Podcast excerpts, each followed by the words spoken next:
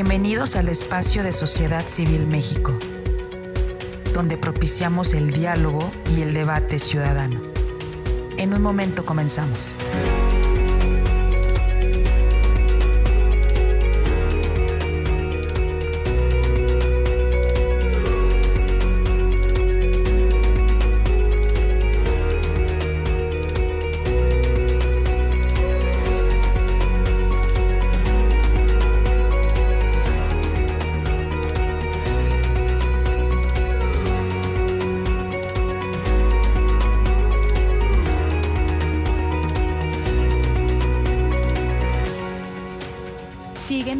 Redes sociales.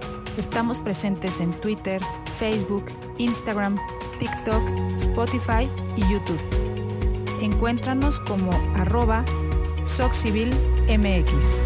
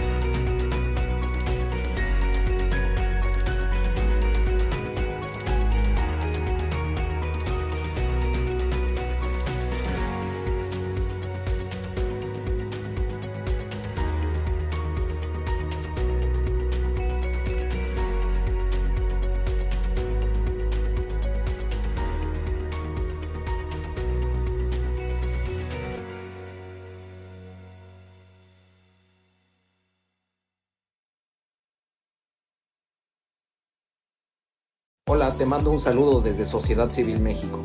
El 2024 cada día está más cerca y necesitamos de tu apoyo para poder acelerar el ritmo. Recientemente, Twitter nos invitó a unirnos a su programa de superseguidores. Hoy en día somos la primer plataforma de superseguidores en habla hispana.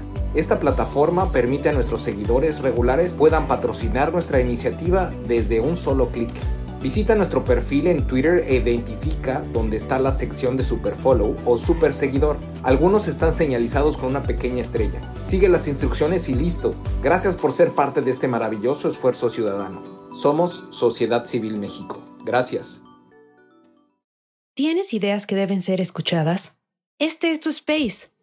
Mantente al pendiente de nuestros foros. Compartamos propuestas y soluciones de ciudadano a ciudadano. But you know, the United States Mexico Canada agreement, Ambassador Wayne, um, you very well know. We've had several conversations on this. Plays a, a vital role, right, in the prosperity of the North American region. And and while it is sort of a fundamental piece of bringing North America together, there's still a lot of progress to be made. And we're going to be coming up on the fourth anniversary of the agreement, and I think uh, with the 2026 review um, on the horizon, there there are great opportunities for the next Mexican president, which you um, point out in in your chapter. All three partners, and this is something that you also mentioned, Ambassador, must work independently, bilaterally, trilaterally, uh, utilizing mechanisms like the high level economic dialogue, the North American Leader Summit to really strengthen regional supply chains, secure critical minerals, develop a sophisticated workforce, and address mutual changes, and also address disagreements through the USMCA dispute uh, settlement mechanism. And Andrew will talk about nearshoring after you, Ambassador, but I think with, with, all of the recent events globally, from the COVID 19 crisis to Russia's invasion of Ukraine to disruptions to global supply chains, and the United States' intent to decouple itself from China, reinforce the need uh, and the importance of a consolidated, integrated, and stronger North American region. And it's uh, it, you know it's very interesting looking at the latest data that Mexico's trade with the U.S. totaled 600 billion through the first nine months of 2023. You know, securing a spot as the U.S.'s top trading partner. So with with all of this being said, and you know way more than I do on this topic, Ambassador Wayne, and with the 2026 review just a couple of years away, what are some of the recommendations uh, you propose to Mexico's next president to strengthen its relationship with its two na- North American neighbors and to attract more investment? What am I timing to get going? I have one. I have a, this. It says one minute left, so I will be sharing with that with you as well. All right, thank you, Leila. You're welcome. Well, first, as you've indicated, USMCA is, is sort of the foundation, the essential element for the rest of this competitiveness agenda, because it sets out the rules and the norms, the expectations, and the certainty within which the private sector can trade and can invest. Um, but within that, there are a number of things where there's a great potential that has not yet been mobilized. And as you mentioned, there are other things that are never going to be just in a trade agreement, but are essential if a country is going to be more competitive in the world. And so that includes the agenda in the North American Leaders uh, Summit. It includes the high level economic dialogue with Mexico. It mm-hmm. includes uh, the US Canada dialogue, and it includes things that countries do on their own to improve their own attractiveness. Uh, as the United States did with three, three really large pieces of legislation, large in the sense of money to be invested and authorities and projects to be undertaken. And so all of these have we have the chance right now for this all to go in a good direction. I think it is very important that USMCA show that it can resolve problems and there's still some big problems to be resolved that they that that hasn't been done and we can mention that a little bit but the key thing is that there's been a lot of growth going on and that growth has really overshadowed the problems that have come up um, but it's been accompanied by a sincere effort by uh, all three countries to really implement the key parts of this agreement sincerely. And so I think that's that's really important. But remember, the bigger part of this agenda is the competitiveness agenda, and that includes all sorts of things that aren't really directly covered in USMCA. It includes the supply chains, it includes critical minerals, it includes nearshoring and reshoring. It includes upskilling those workers that we have out there, and it includes building the physical and digital infrastructure, which we don't yet have, that are essential to guarantee success in this very competitive global marketplace that we that we face. So, um, as mentioned, as Leila indicated, we're headed for a record this year of trade. In the first three years, trade across North America grew 29.8%. That's pretty impressive. That's a that's a lot of growth, and it's not growing quite at that pace, but it's still growing. So that's impressive, also. In fact, the OECD just came out with the FDI numbers for the first half of 2023. Uh, number one in the world was anybody remember the United States for attracting FDI, but tied for number three were Canada and Mexico. Brazil was number two. So something's working here in North America. Mm-hmm people are seeing there's a dynamism here and they are starting to invest.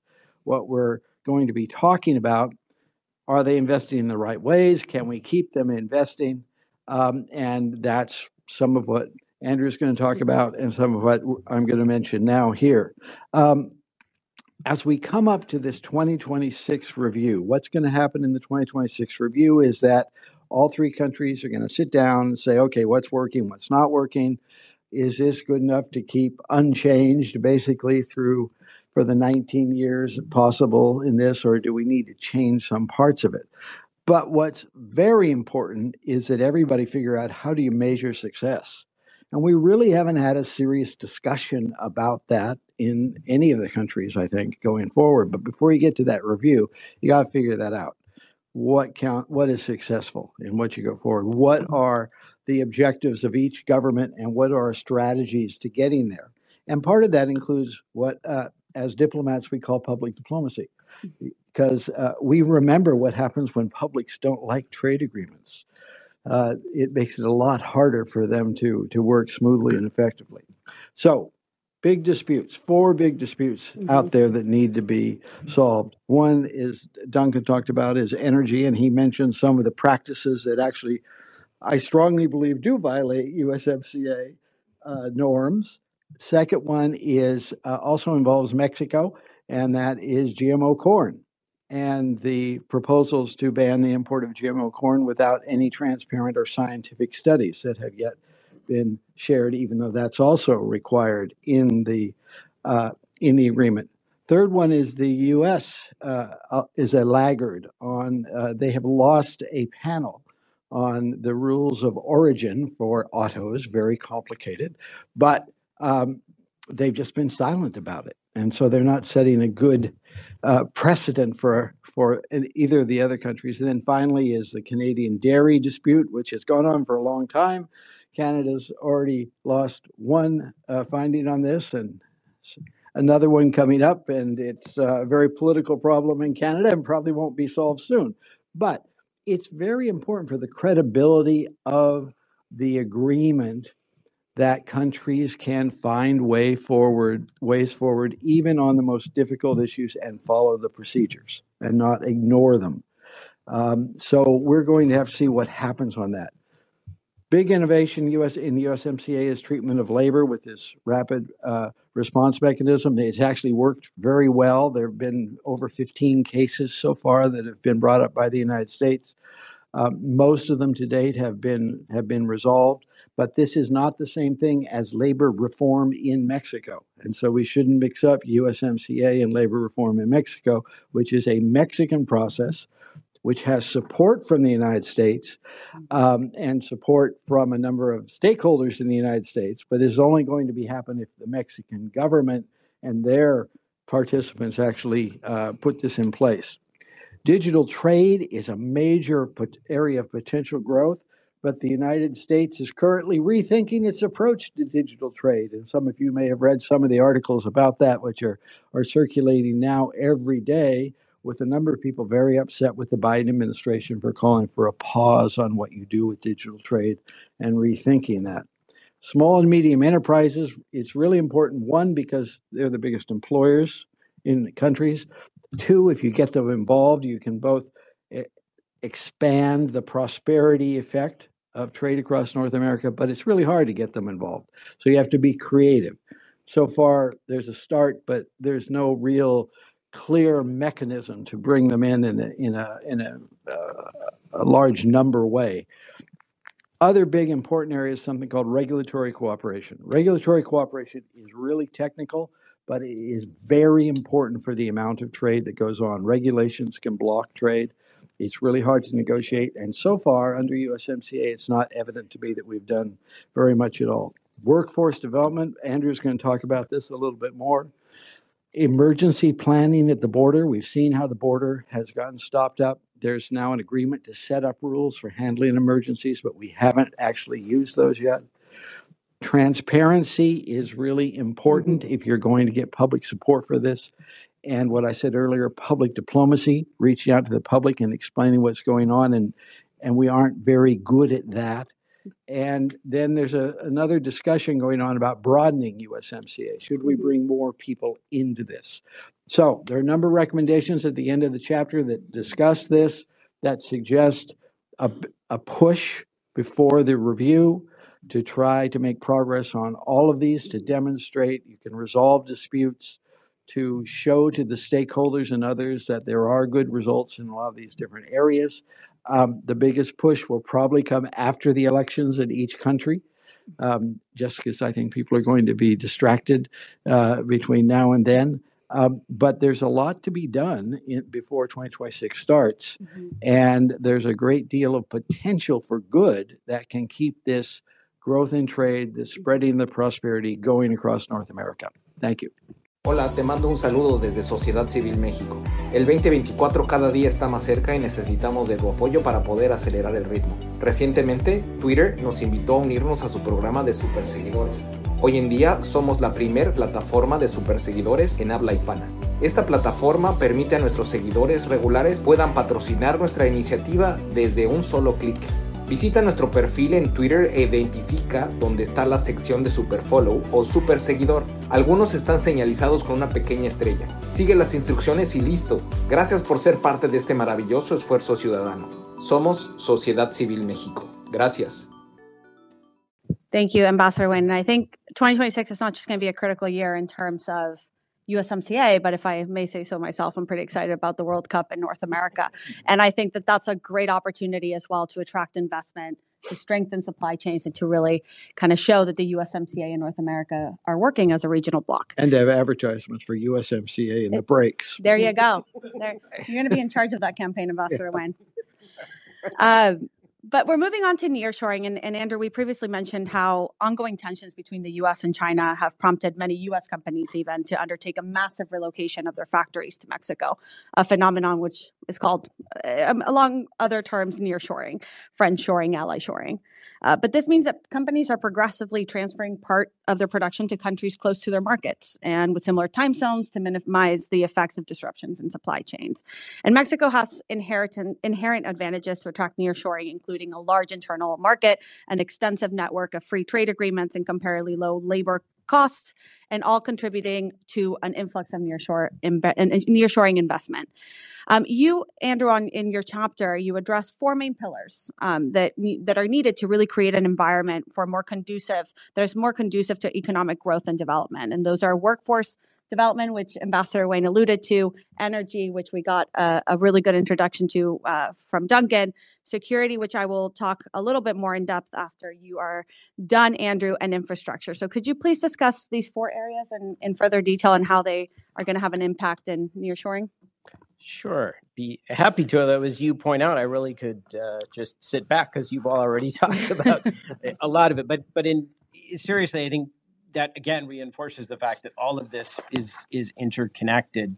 Um, Duncan mentioned, I think I'm, I'm, probably misquoting you a little bit, uh, Duncan, but how you needed nearshoring to drive energy, and I think it, it, it works the other way as well. That if we don't get what we need, what Duncan described on energy, it's going to be hard to to maintain the pace of nearshoring. But let me take one step back. I mean, Leila pointed out that nearshoring largely was driven um, by not only the Trump administration tariffs on China and companies' decisions to try to pull back from China, but of course also the COVID 19 pandemic, which I, I, think the combination of those really has driven uh, companies to look at supply chain resilience so that we're not dependent on one source, no matter who that is or where they are. Um, and also the idea of shortening supply chains and Mexico has absolutely benefited from this trend. As, as Ambassador Wayne noted, um, trade is up substantially. Um, Mexico is also attracting uh, a lot of foreign direct investment, 35 billion last year and another 29 billion in the first half of this year. So the, the focus of this section really is about what can Mexico do to make sure that this is not just a blip in time, that the pace continues. And, and as you said, Leila, I think there really were were four areas that that jump out. Um, it's also important, and, and, and Duncan covered this uh, as well, is that when you think about nearshoring, I think people generally think about northern Mexico. But the truth is, nearshoring can and should go other places and can go other places. Um, it's, uh, you know, we all think about north of Mexico because that's where most of the investment has gone to date. Uh, more than half of it to to five states and over 80% to 15 states, which means the other 17 states aren't really part of this yet. And, and I think that will be a challenge for the next president of trying to figure out how to bring the rest of the country along. Um, so there have been a lot of conversations about nearshoring, as, as you mentioned, Leila, nearshoring, friendshoring, ally shoring. They are slightly different, but I think conceptually all the, the same kind of idea um, widespread agreement on what needs to happen, and also I think widespread agreement that what has happened, the, the investment that I mentioned so far, has largely occurred in spite of this administration, the AMLO administration's actions, not due to it. Um, though it was only last month that they introduced some tax incentives to encourage reinvestment, uh, investment, relocation of production um, in 10 key sectors, and that's an important step forward. So, of the four main areas, since some have already been covered, I'll, I'll try to um, focus a little bit more on, on a couple of them. Ambassador Wayne mentioned workforce development, and, and what we really mean there, what we find when you talk to the private sector is that industries need skilled workers. It, you know, the, as I, I, think the audience well knows, we're, we're beyond the sort of simple assembly now. And what the private sector finds is that even people who have graduated from, from high school or college don't actually have the marketable skills, and they invest a lot of time in having to train the workers that they think they've hired to fill jobs. So, um, to address that, you really need targeted training uh, programs that incorporate academia, government, and the private sector to make sure that people are learning the skills they actually need to learn Um, Guanajuato has a state training institute, which is a good example. They work very closely with the private sector to make sure that they are teaching the skills that this private sector would then um, hire or, or be looking for. Um, and this comes up a lot in the high level economic dialogue as well. Um, and this is something that's important, of course, to remember workforce development doesn't happen overnight. It takes years to train somebody, for example, to be an engineer. Um, and so, a couple of the recommendations in, in this rubric or this um, sector of workforce development are to um, revise public school curricula so that they emphasize new and emerging technology. In other words, start earlier and, and make sure students are prepared for the for the new technologies rather than having the private sector have to employ them later. And and another piece that I think that's really important is to support for the new president to support state level efforts to identify their comparative advantages and their opportunities to advance along the value chain to improve the value of, of what they're producing um, one example I'd, I'd, share is that um, former Governor Murat in Oaxaca worked with the IDB to do an analysis of, of Oaxaca's comparative advantages. And, and that too helps you figure out what it is you need to train people to do. Um, infrastructure is another big part. It's the one that we haven't really talked about quite as much. Um, and, and I think there's really two parts. There's the US Mexico border part, which is largely focused on doing things to reduce the bottlenecks, to introduce technology that allows goods, legitimate goods, to flow more quickly across the border and allows law enforcement to stop the bad stuff in both directions. That means you need to right size and right tech POEs, including um, the possibility of building, like, for example, cold storage facilities at ports that are heavily used by the produce industry to facilitate the movement of those products. Um, Secretary Bárcena recently requested or uh, suggested they need U.S. support to modernize the border when she spoke at a recent conference here in Washington and, and made a lot of the same points that came up in our uh, building a competitive U.S. border conference this summer. So that's encouraging.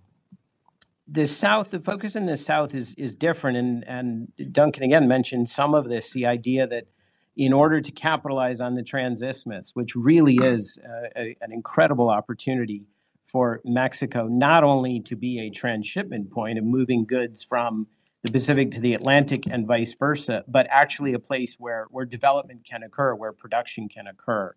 Um, it's also worth noting that even though I, I sort of dismissed the transit, um, developing the transisthmus also is going to create a new access route to the east coast of the U.S. So that can be really helpful as well. But but getting back to sort of the development part, with investment in road, rail, and ports, you really can create a, a new development pole, a pole that Eric will talk about this in a little bit, where if you address the water infrastructure issues, which will be an issue, even though they have plenty of water, they're not in drought. But if you can get the infrastructure right, you can really create a new development pole.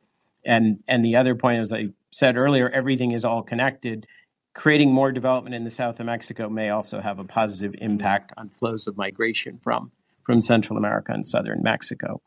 Um, how am I doing on time? You have two minutes. Okay, two minutes. Um, well, Duncan talked a lot about uh, about energy as as well, and as I said, there's a, an overlap. I think the key point for attracting nearshoring is the need to provide access to reliable, affordable, clean energy, and and that, the the clean energy is critically important. Um, Mexico is going to have to reduce its reliance on fossil fuel generated electricity so that investors can meet their global emissions targets. Um, and Mexico has the potential to do that, uh, as he mentioned, with solar in the north, wind, and, and hydro in the south.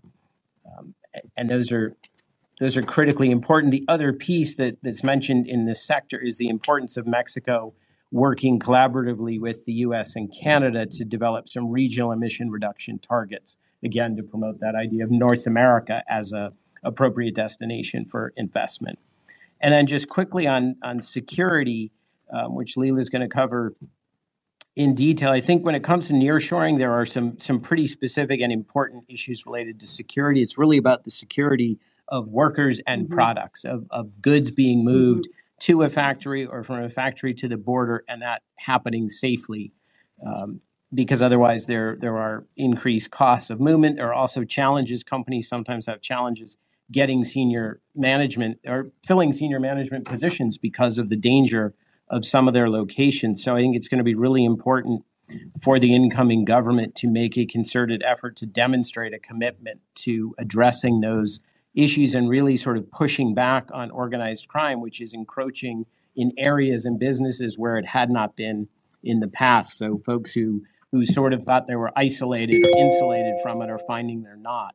And and I guess the last point I'd, I'd make there is that I, I think Mexico has, when you're trying to attract foreign investment, there's a real perception challenge or risk that that if you're a general manager from Mexico talking to your board in New York or, or Copenhagen or wherever you are, you spend a lot of time convincing the board, oh no, no, it's not as dangerous as you think because we're not located there or whatever. And I think if and and there is still investment. So I guess where I would end is if you th- if you look at the numbers of what's happening and then you think about what could be happening, that's really what the next president has uh, in front of them is the opportunity to continue this this wave of nearshoring and not have it just be a, a, a one-off moment in time. Thank you, Andrew. Are you going to keep track of time for me? Sure. Okay. All right. Wonderful. Well, I had the the monumental task of trying to condense Mexican security in six pages.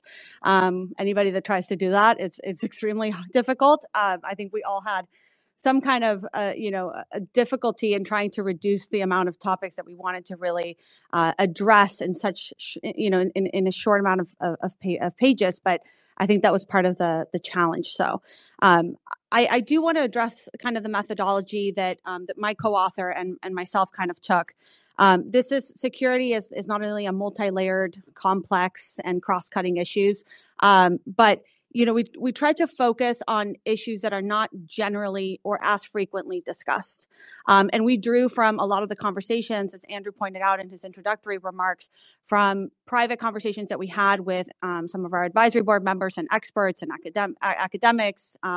And you know public officials and so i tried to take a little bit of of all that and include it into the chapter i want to thank Ambassador Feeley, who's here with us today, for all of his support and insight um, into security. Ambassador Wayne, who, um, for better or worse, I had the opportunity to work when I was working at the Mexican federal government, and he was a U.S. ambassador to Mexico, and he was extremely helpful in, in, in putting all the information that we have in the security chapter. But like I said, um, we didn't include all the traditional security issues, um, but we did do some, right? So illicit drugs and arms trafficking, as well as how to really strengthen bilateral cooperation in terms of security between the United States and Mexico. But we also provided, at least hopefully, I hopefully we did, a more nuanced analysis on security issues that like I said, are not as frequently discussed or perhaps are not the top priority in terms of US Mexico cooperation, but even further um, in terms of security issues that are occurring um, at an alarming rate in Mexico and that are not as um, you know, famous or as talked about on the on the news and in the media. So we delve into issues such as gender-based violence and femicides, attacks into journalists and activists, and how high levels of insecurity and violence pose a serious threat to Mexico's democracy. We also delve into issues of border infrastructure and cybersecurity, and like I said, rebuilding trust uh, between security agencies on both sides of the border to enhance bilateral security cooperation. That said, we did not include pressing issues in Mexico, such as the militarization of civilian forces, combating transnational criminal organizations, money laundering, among others.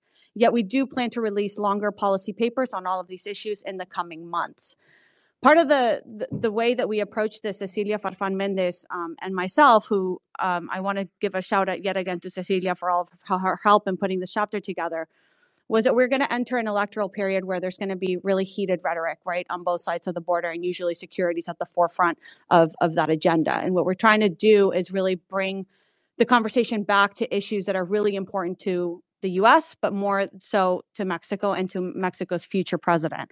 And so one of the one of the areas that we have found and, and in talks with you know experts is there's been a real deterioration in terms of re, of trust of, of, of really focusing on having mutual trust um, between the U.S. and Mexico and really strengthening bilateral security cooperation on issues such as you know improving rule of law and enhancing border and cybersecurity and bringing criminals to justice. But Mexico, and this is something that we've been focusing on, right? Um, what is Mexico's next president going to be doing about all of these issues? And while we are focused on Mexico, security is one of those issues that's really, you really can't talk about it without really addressing the bilateral relationship. And so we've heard in terms of, you know, the big topics. Illicit arms trafficking is, is one of the priorities it always has been for the Mexican government. Um, fentanyl and the fentanyl crisis here in the United States is the priority, I would say, or one of the top priorities for the US government. But Mexico needs to demonstrate that it's serious about collaborating to reduce illicitly manufactured fentanyl production and trafficking and dedicate meaningful resources in DC and subnational levels to change the perilous perception of Mexico's lack of commitment to improve cross-border security. And so while there, you know, there might still be some intelligence sharing and there are specific actions that the Mexican military in particular are doing to dismantle, um, you know, um, clandestine laboratories in Mexico that are producing fentanyl. The reality is that the rhetoric at a at the highest level in Mexico is affecting the way that uh, security cooperation is perceived in the United States. And while we do have the bicentennial framework that replaced the Merida Initiative, and we have the high level security dialogue, both are very important institutional mechanisms Tangible results will only occur when measurable outcomes for success are established. And so, one of the recommendations, or a few of the recommendations that we have put forward in terms of rebuilding trust between security agencies operating on both sides of the border, are reactivating technical trainings and capacity building, as well as, tra- as strengthening transparency policies and public information, which is something that is more directed toward the next uh, leader of Mexico, right? The INAI um, has been very underfunded and is being attacked um, by the elites in Mexico, and, and really having transparency in terms of information sharing, intelligence sharing is, is, is key in rebuilding this trust. And like I said, we we discussed um, illicitly manufacturing fentanyl, and these are recommendations again more focused to, towards the next Mexican president. Um, while it is true that we have to focus on the supply side um, intervention of, of fentanyl, we can't just focus on the supply side. So we have to also address demand in the United States, but there has to be a destigmatizing as well of users, right? And really focus on those who are profiting from drug trafficking instead of the users who are better served by public health approaches. There's another angle that we uh, discuss in this chapter, which I think is extremely interesting and extremely important, and that's that effective drug policies also need to consider the environmental impacts of illicit drug production, right? So um, they are de- meth and synthetic opiate production in, Man- in Mexico are damaging the environment, impacting the health of local populations as well as ecosystems.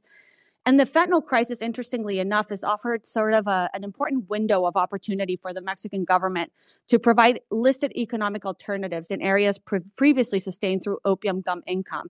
I, I, think all of you here have heard, for example, about Hurricane Otis that hit um, in, in, Guerrero. Guerrero is one of those states that is the highest production, high produces high levels of opium gum, um, and and because people are now finding themselves in dire situations where there might be unemployment, um, it, eh, you know, high levels of unemployment, organized crime can capture a lot of these, um, you know, unemployed citizens of Guerrero and put them into um, illicit activities. So that's one of, um, you know, one of the consequences that can derive from natural um, impacts such as a hurricane. But also, the fentanyl crisis offers the Mexican government the ability to bring these people back to, um, you know, more of licit uh, activities.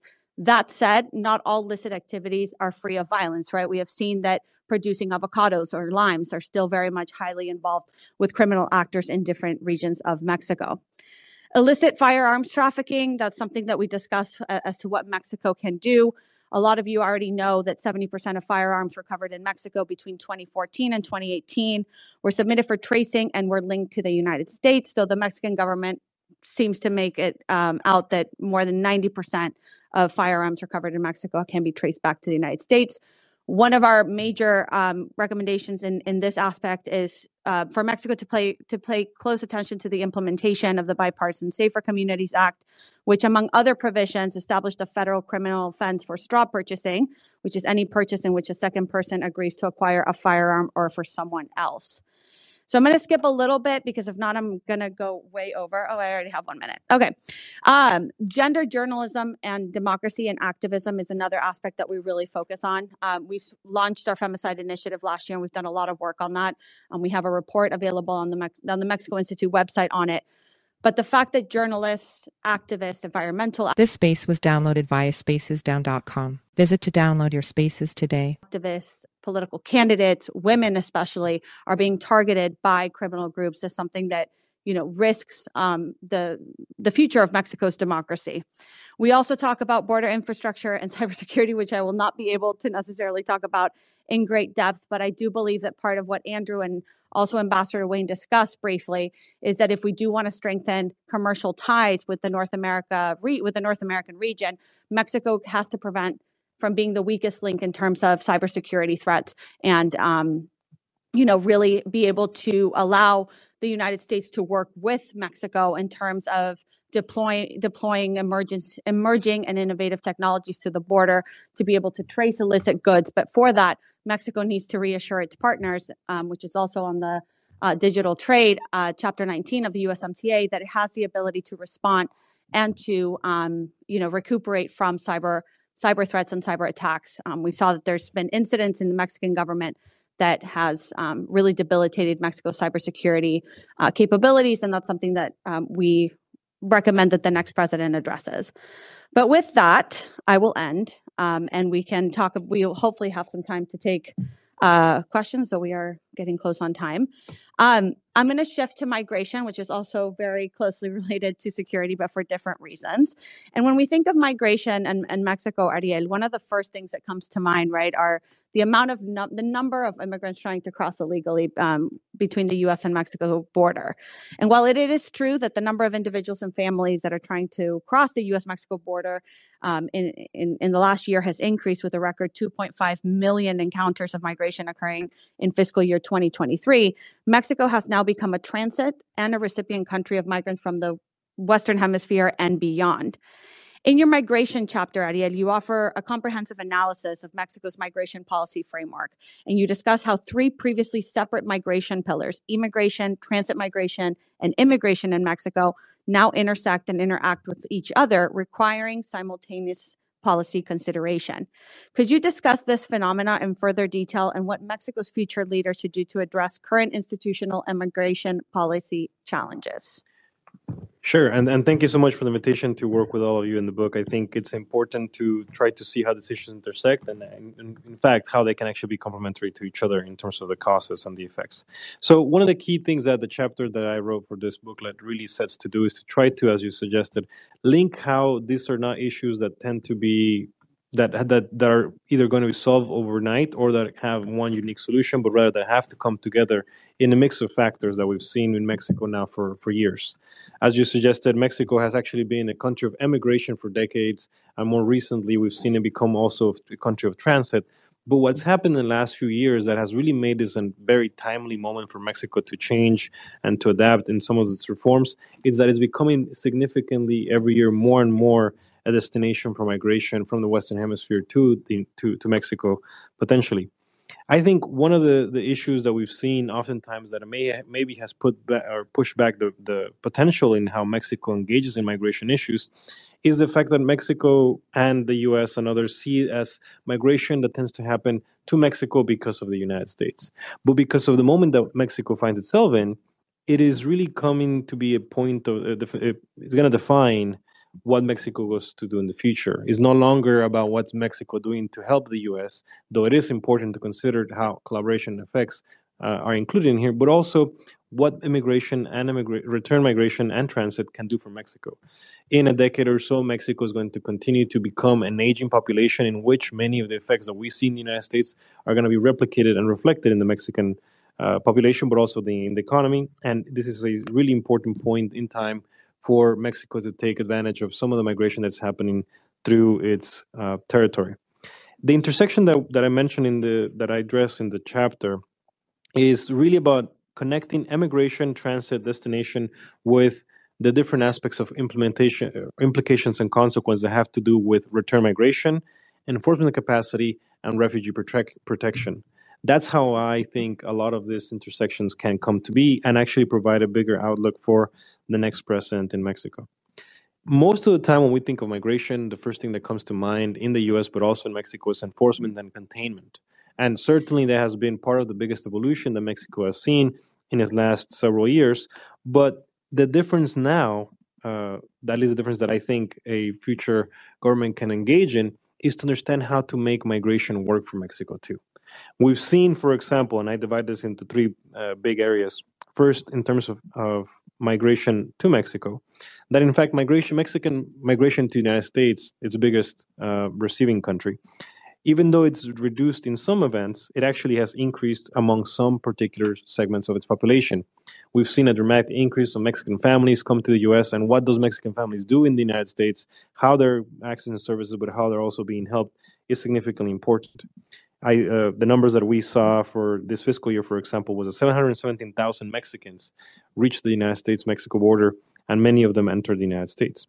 But what is not usually talked about in this uh, aspect of containment and controls is that Mexican migration has become has become also more regular and more legal in ways that we hadn't expected before.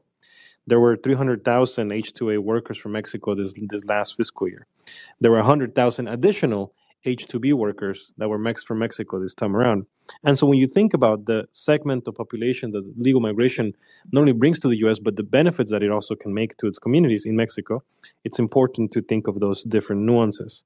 Mexico receives also a number of returnees from the United States significantly. It's about 200,000 Mexicans are returned to Mexico from the US every year. And there are others that could return from other countries, but that's also not as well tracked in the data. The second pillar that we look that I've looked at in this uh, book chapter is trying to understand how transit has affected and reshaped some of the initial, even if involuntary, uh, institutions in Mexico.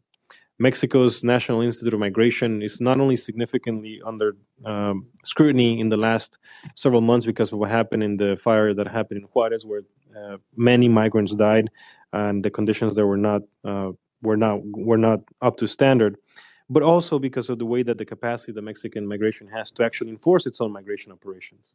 And so, when one of the key things that it's important to note is that even though there was, for example, 500,000 uh, apprehensions of migrants in Mexico this year, which is actually a record for Mexico, its capacity to actually detain migrants in, in, in centers is only about 5,000 per day. So the record level that we're seeing in terms of its capacity for INAMI to do what it intended to do is actually only a fraction of what we can see. And in fact, being increasingly asked to do more in terms of control, similar to what we see in mm-hmm. the U- in the US, but also in other parts of Latin America. The other the, the other underlying point in this is that there has been an increasing opportunity in changing policy policies of how migration control can be implemented. I think there are some good reforms. There was one at least on reducing and, and prohibiting the detention of children and their families. The, the issue with what happened with this reform is that it hasn't been funded significantly, and that institutions that are meant to provide and to um, address and implement these policies, especially for children, are significantly underfunded and oftentimes vary by state into how they're implemented. I'm talking specifically here of the DIF, which is the essentially the the the, the health uh, sector that would help in this case with children. In terms of uh, protection, the last pillar that I wanted to mention, Comar, which is the Refugee Asylum Agency of Mexico, um, has been significantly for years now underfunded.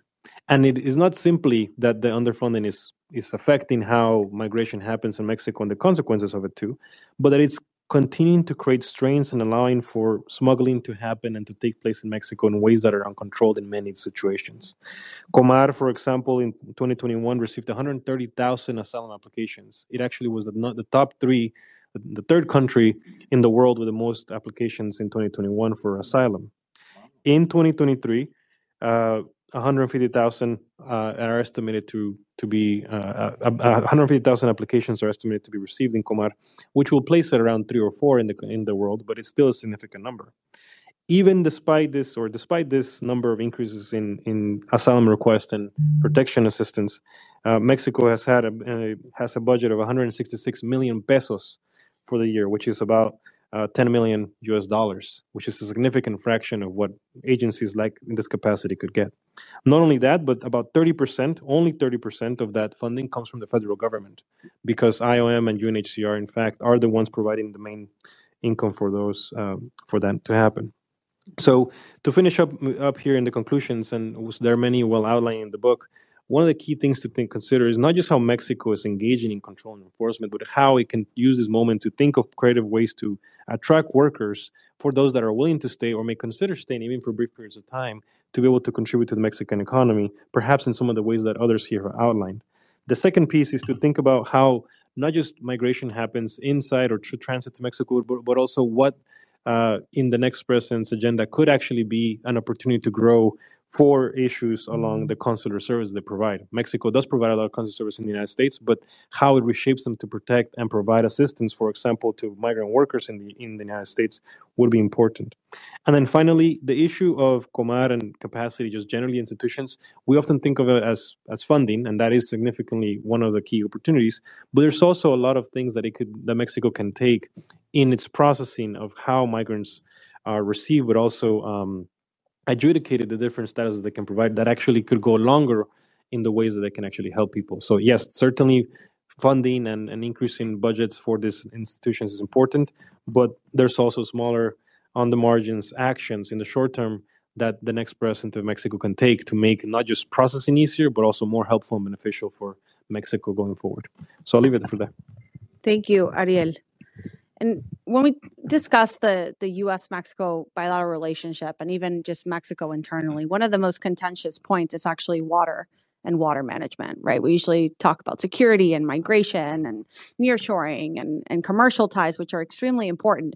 But I think water is is one of those issues that is going to pose an extreme threat um, which it already is, but also in, in the near future. And so, Eric, I, you and Andrew uh, wrote the, the water chapter, but you will be presenting on it today. Um, could you please discuss water insecurity and water management challenges that Mexico faces internally, but also in the border region with the United States? And if possible, because I know we're all restrained on time, talk briefly about the 1944 water treatment and its relevance going forward. Yes, definitely. Uh, first off, thank you, Lila. Thank you, Andrew, for inviting me to be part of this booklet launch. It's a credible honor. Uh, what began as a chapter intending to highlight the water insecurity, specifically at the border, um, transformed into a large scale analysis of the whole water insecurity issue in Mexico as a whole. The fact of the matter is that Mexico has a huge imbalance between regions in terms of availability of and demand for water.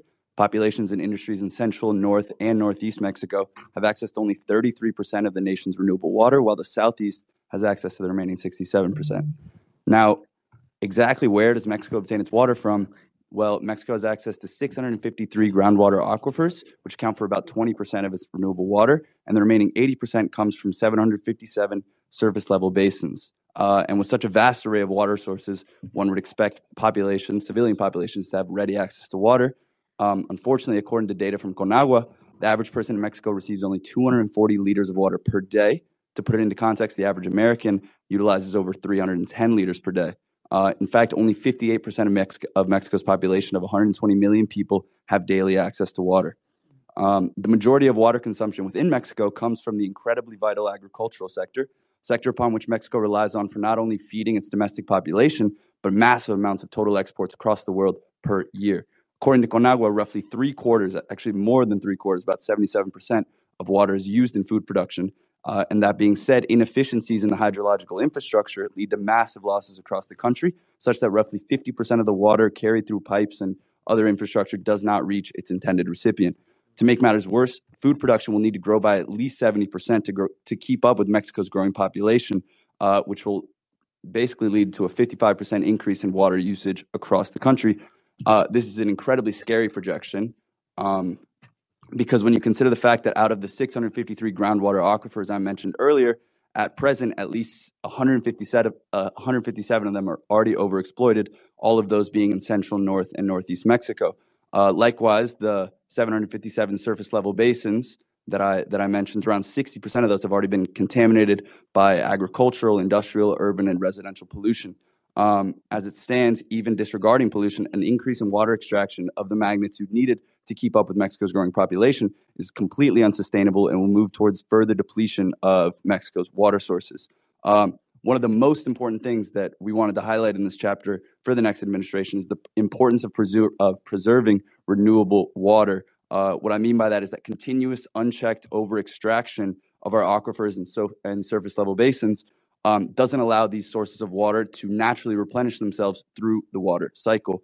Um, we identified three main stressors that are making the hydrolog- hydrological scarcity issue even worse. Um, and those three main stressors are amplified even further through the growing threat of climate change. As I mentioned before, Mexico's population has skyrocketed in the past five decades and will keep moving forward. Projections show that by 2030, 62.7% of Mexico will be leaving will be living in large metropolitan zones.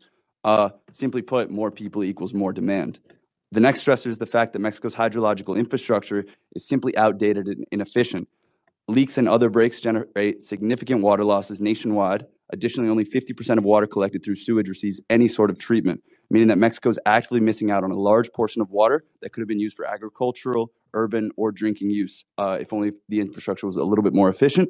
There's also an incredible environmental injustice aspect to to Mexico's inadequate infrastructure because the most vulnerable and impoverished communities in Mexico are often located in areas where the infrastructure and water systems are more likely to be neglected, inefficient, frequently out of service. These communities face water shutdowns, massive losses, uh, wastewater discharges, which carry pathogens and viruses. Um, and so this not only highlights the inadequate water systems across the country, but also a little bit of Mexico's social disparity issues. Um, and the final stressor is a little bit more specific it's relating to Mexico's inefficiency in its city planning uh, and its unnatural gray infrastructure. Um, over in the north uh, of Mexico, urban zones across Mexico, especially in the north, are sprawling concrete masses with very little green zones. Uh, according to a report from Conagua, 50% of the nation's vegetational coverage has been lost, and as a result, natural systems are suffering. Impervious surfaces like highways and uh, parking lots and roofs, they don't capture rainwater, Instead, uh, the runoff just slides off and they create these crazy high velocity stream flows, which lead to property damage, long term erosion. The infrastructure can't handle the, the rapid uh, stream flows and even loss of life sometimes. Um, so, skyrocketing population, inadequate infrastructure, and these gray urban zones, you add that together and then you mix in climate phenomena like hurricanes, floods, and droughts that are getting worse by the year. Um, in this global temperature crisis, you end up with a country that has a reduced water supply and uh, poor water quality. Uh, there are 4.5 million Mexican citizens in the border region who currently live under drought conditions. These droughts make it even harder for the water sources to replenish themselves through the water cycle, like I said. Uh, and so the drought conditions are starting to become the new normal, which is quite scary. Uh, and so we have three categories of recommendations. First, the category of water insecurity is the most straightforward group of recommendations. The main point is the need to implement a hydrological cycle approach where water reclamation, recycling, groundwater recharge, and better treatment is used to ensure stable sources of water so we can make sure that uh, the bodies of water keep having a certain level uh, for access for Mexican citizens. Additionally, top to bottom renovation at weak points in the infrastructure should be one of Conagua's main priorities. We recommend that Conagua locate the areas where repairs can be most impactful and focus limited resources on the construction of higher efficiency technologies this should also be constructed when uh, considered when constructing the newer infrastructure in these new urban zones. Second category is something that, although grossly important to the relationship between the United States and Mexico, uh, I've yet to speak about the treaty between. It's a mouthful, so I'm not going to say the whole thing. The 1944 Water Treaty uh, was an agreement between the two countries, which created the IBWC and CILA, which is a single uh, international authority, but with two respective sections for each of the countries. Um, and they come together to manage, conserve, protect the Rio Grande and the Colorado River. Uh, we recommend giving continued attention to this water treaty, especially uh, the more recent minutes, which are sort of addendums, uh, especially specifically minute 323, which conserves existing water sources, highlights guidelines for times of scarcity, and furthers bilateral investment in water efficiency projects. On top of that, it's paramount that the IBWC continue to incorporate climate experts and local actors with specialized knowledge like farmers and industry officials, people that interact with water on a daily basis. Um, lastly, the third category relates to the fight against the effects of climate change. We strongly recommend that the next in, uh, administration allocate additional resources to Conagua and the Secretariat of Infrastructure, Communications, and Transportation to fund necessary upgrades to enhance resilience against climate change, um, incorporating nature based green infrastructure like green roofs, rain gardens, rainwater harvesting, bioswales, and urban tree canopies. Just a couple of examples. Uh, they act as buffer zones, temperature regulators. They even improve air quality, and they've shown to improve mental, physical, and community health. Um, now, this chapter could not have been completed with reports from Conagua and UNAM. Uh, I don't consider myself an expert on water, but this is an incredibly complex and vital issue that, uh, with huge help from Andrew and Lila, uh, we managed to complete. And so, yeah, thank you very much. Thank you, That was for the sake of time. Thank you. Well, let me tell you, if he's not an expert on water, you do a really good job at talking about water. I think you know way more than than most of us do, and and it's a great chapter. So I encourage everybody to to read it. Um, we do have about ten minutes, which I'm very surprised about. Um, we have ten minutes for questions. Um, if any of our in audience attendees want to answer, I mean, pose a question to I can, okay. I mean, I'm happy to. I have questions, um, but if you would like to pose a question, be happy to take your questions. And if not, we have some questions from our virtual audience as well. Uh, Jordi Amaral, founder and author of the America's Migration Brief newsletter, uh, amongst other roles. I guess my question is for Ariel, but also for you, Lila, and uh, I think it's also relevant for for Eric as well. Mhm. Uh, and it's about internal displacement in Mexico. I think last year or the year before, uh, a bill to address internal displacement was introduced, uh, but then it stagnated in the Senate. Uh, so I was curious to a just hear you know your guys' thoughts about that, um, but also you know where it's progressing and its relevance uh, considering violence and insecurity in the country but also considering climate change water uh, those issues which i think across the region are not getting enough thought when it comes to to migration.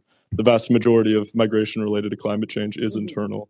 So that's definitely a component in such a bill that should be considered but i believe in the mexican case is not in the bill. So uh, any you know any comments about the you know potential of paying attention to that in consideration of the bill? Thank you Thank you. I think we can take one more and then we can answer in bulk. Yes, uh, Ray Michael Bridgewater. Uh, our area of concentration is around health and technology.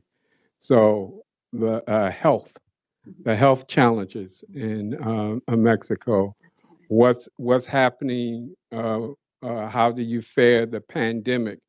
What's the future of the pandemic? I mean, uh, food security. There was always already a question around uh, the climate uh, change, but food security, uh, uh, health challenges uh, now and into the future. And I'm going to finish with one question that we got from our virtual audience. And that is to what extent is that trade increase just Chinese companies rebasing in Mexico? How do you keep it from just another round of imperialism, but by China? So that could be for you, Ambassador Wayne. Um, Ariel, you want to start? Sure. Thank you for your question. One of the key things that certainly, why is really important to think about internal displacement because it is because it tends to be the first stage of international migration, and certainly the numbers that we've seen from UNHCR and others show that there has been an increase in internal displacement in Mexico in particular states. They tend to be the same states where violence has been seen, to be seen increasing, but there's also near states that tend to face more issues on climate change and climate events that are now added to the picture. States usually in the south parts of Mexico what we've seen or what I know about that um, that proposal in the Senate was that one of the key challenges of that is trying to understand. I think there's goodwill to try to do it, but I think that there's capacity constraints on how to fund additional work with without additional institutional leverage. In particular, one of the, the the things that we had seen reports about for this internal displacement law is who would then take um, uh, to account what those actions and the authorities would be. Comar had been the per, the in the agency uh, thought to be the one that could take this work, but just as I mentioned earlier, Comar already significantly underfunded, having additional responsibilities to understand and to work on displacement displacement issues would make it even more difficult for them to create. So I think it's not a matter of I think people, especially when you think when people that are thinking about migration in the Mexican government and in Mexico City, understand that that's a big part of what we're seeing but they haven't yet been able to formulate or understand yet within Congress in Mexico what it would look like to actually provide the responsibility. And just finally on that, because internal displacement has been increasing too in this uh, in this year for 2023, we have seen an increase in number of Mexican families coming to the United States as well. So where before the internal displacement was maybe less visible and most motivated in the southern central states of Mexico, now you're beginning to see how internal displacement is in some cases uh, resulting in arrivals at the U.S.-Mexico border and primarily of families in sectors. And if I can just add sort of a security angle to your your question, um, and it's indirectly related. I think the amount of disappearances in Mexico, more than 110,000, um, with their whereabouts unknown, is is something to to not worry. Not not only you know the next Mexican president needs to worry about, but it also has to deal with what sort of the risks, right, and consequences that migrants can face when traveling through Mexico, in addition to human smuggling and human trafficking and being pulled into organized crime, but as well into the informal uh, sector. And so these are all challenges that I think the next Mexican president is going to inherit. And I think because of climate change and internal displacement trends, I think we are going to see more activity in, in Mexico, not only as Mexican families try to flee, but also how the Mexican migration system is really going to be able to capture all these new migrants in Mexican territory. Um, and and the amount of services um, that the Mexican government is going to have to provide for all of these new uh, migrants that are staying in Mexican territory. Um, so I just wanted to add that aspect to it. But Andrew, do you want to address the health question? Sure. Um, great question, and, and I'm not going to be able to do it justice in the time that Lila is going to give me.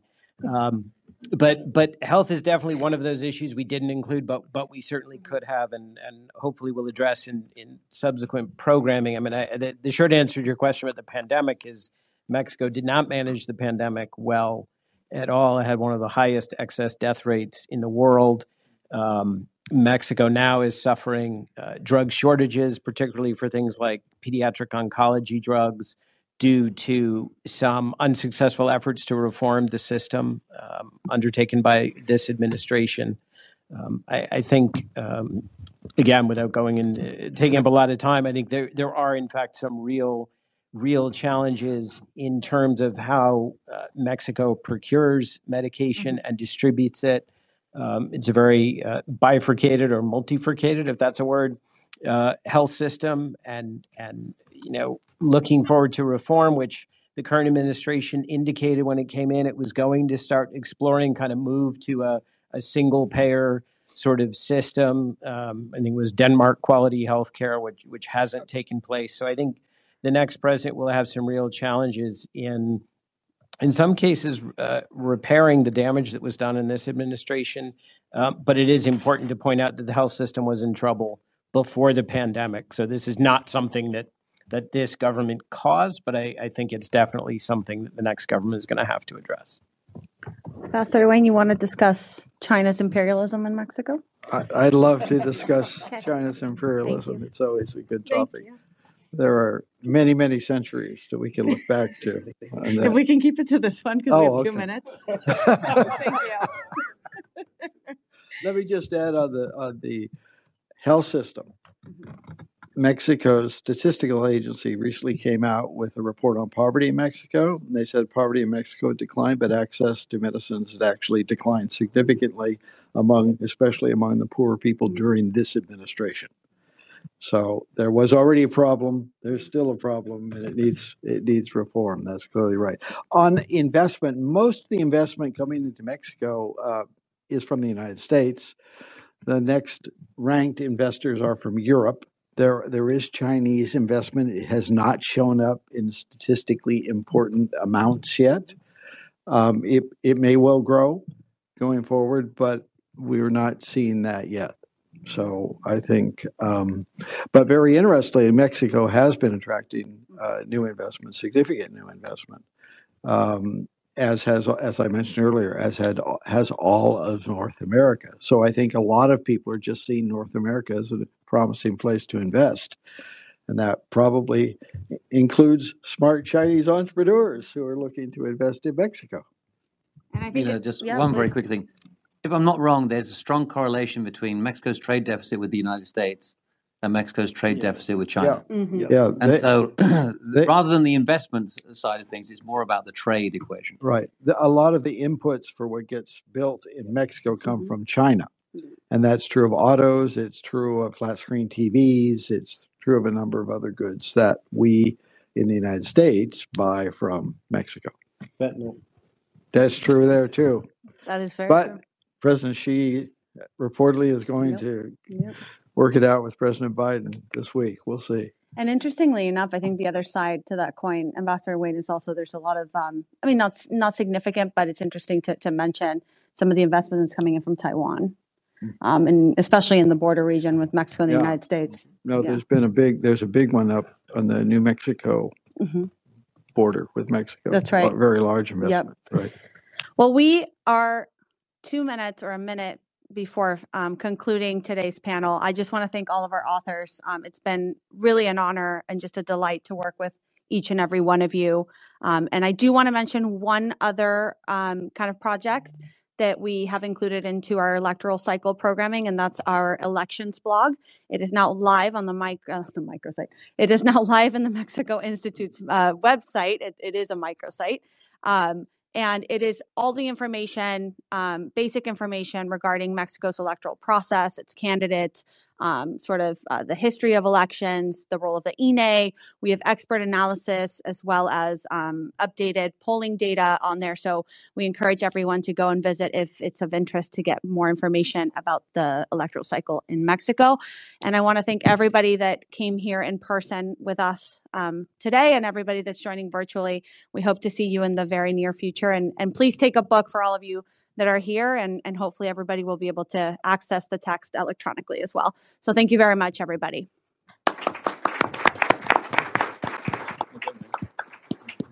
All right, good All job. right. Thank you. Thank you. See you again. I was going to This space was downloaded via spacesdown.com. Visit to download your spaces today.